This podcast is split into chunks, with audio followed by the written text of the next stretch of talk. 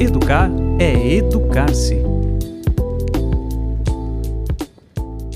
Educar a si mesmo é educar a si mesmo é educar a sociedade, então vamos refletir um pouco sobre esse lugar tão desvalorizado que a educação infantil ocupa, sobretudo no Brasil, e tentar responder à pergunta de um milhão. Afinal, educação infantil pode ser considerada uma ciência?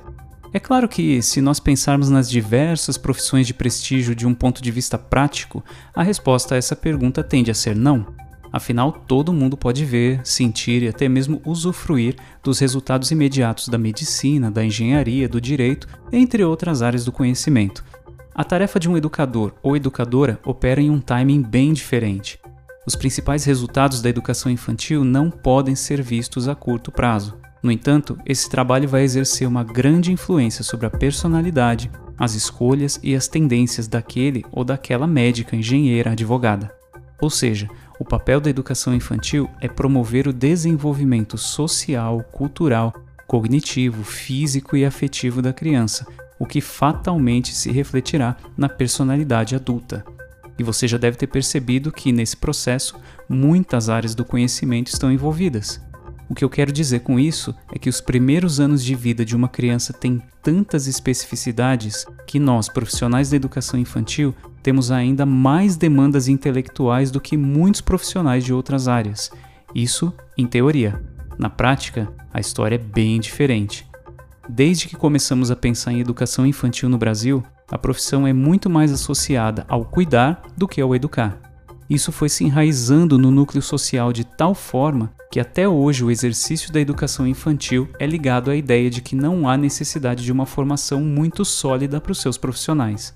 Se você quiser entender melhor como essa desvalorização da educação infantil afeta todo o nosso meio social, recomendo muito que ouça os episódios 7 e 8 do nosso podcast. O fato é que, para responder à pergunta do título de hoje, a gente pode se apoiar em uma questão que deveria ser óbvia, mas não é. Se o desenvolvimento dos bebês e crianças pequenas tem dimensões psicológicas, culturais, históricas e sociais, é evidente que a escola e docentes precisam dialogar com essas áreas do conhecimento. Por isso, é mais do que evidente que a educação infantil também é ciência. Somente um professor ou professora que seja vista, tratada e paga como uma intelectual que organiza o meio educacional de maneira consciente, fundamentada na teoria e na prática, pode promover o acesso de uma criança a experiências que favoreçam o seu desenvolvimento pleno. Resumindo, para fazer educação infantil, não basta a gente se basear em intuição, em dom, em jeitinho para cuidar de criança. Ciência é baseada em estudo, observação, evidências, debates, formulações e reformulações. E o desenvolvimento de uma criança precisa dessa consciência, aí sim, aliada aos cuidados humanizadores. Isso é o que poucos sabem e não praticam. Outros sabem, mas limitam esse saber às paredes da academia.